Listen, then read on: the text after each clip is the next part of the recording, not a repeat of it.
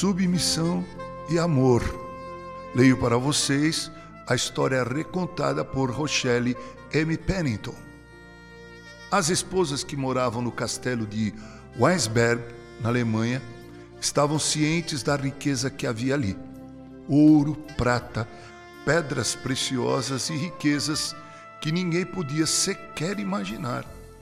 No ano de 1141 depois de Cristo, chegou o dia quando todo aquele tesouro ficou ameaçado. Um exército inimigo cercou o castelo e exigiu a sua posse, a tomada de toda a fortuna e a vida dos homens que ali moravam. Não havia nada a fazer a não ser entregar-se.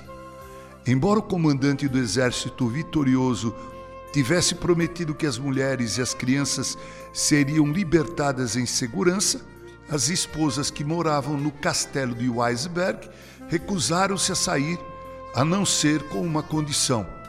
Elas exigiram que lhes fosse permitido encher os braços com o maior número de bens que conseguissem carregar.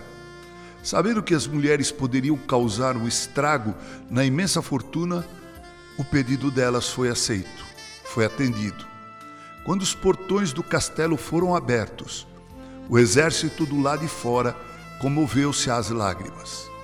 Cada mulher estava carregando seu marido. De fato, as esposas que moravam no castelo de Weisberg estavam cientes de todas as riquezas que havia dentro dele.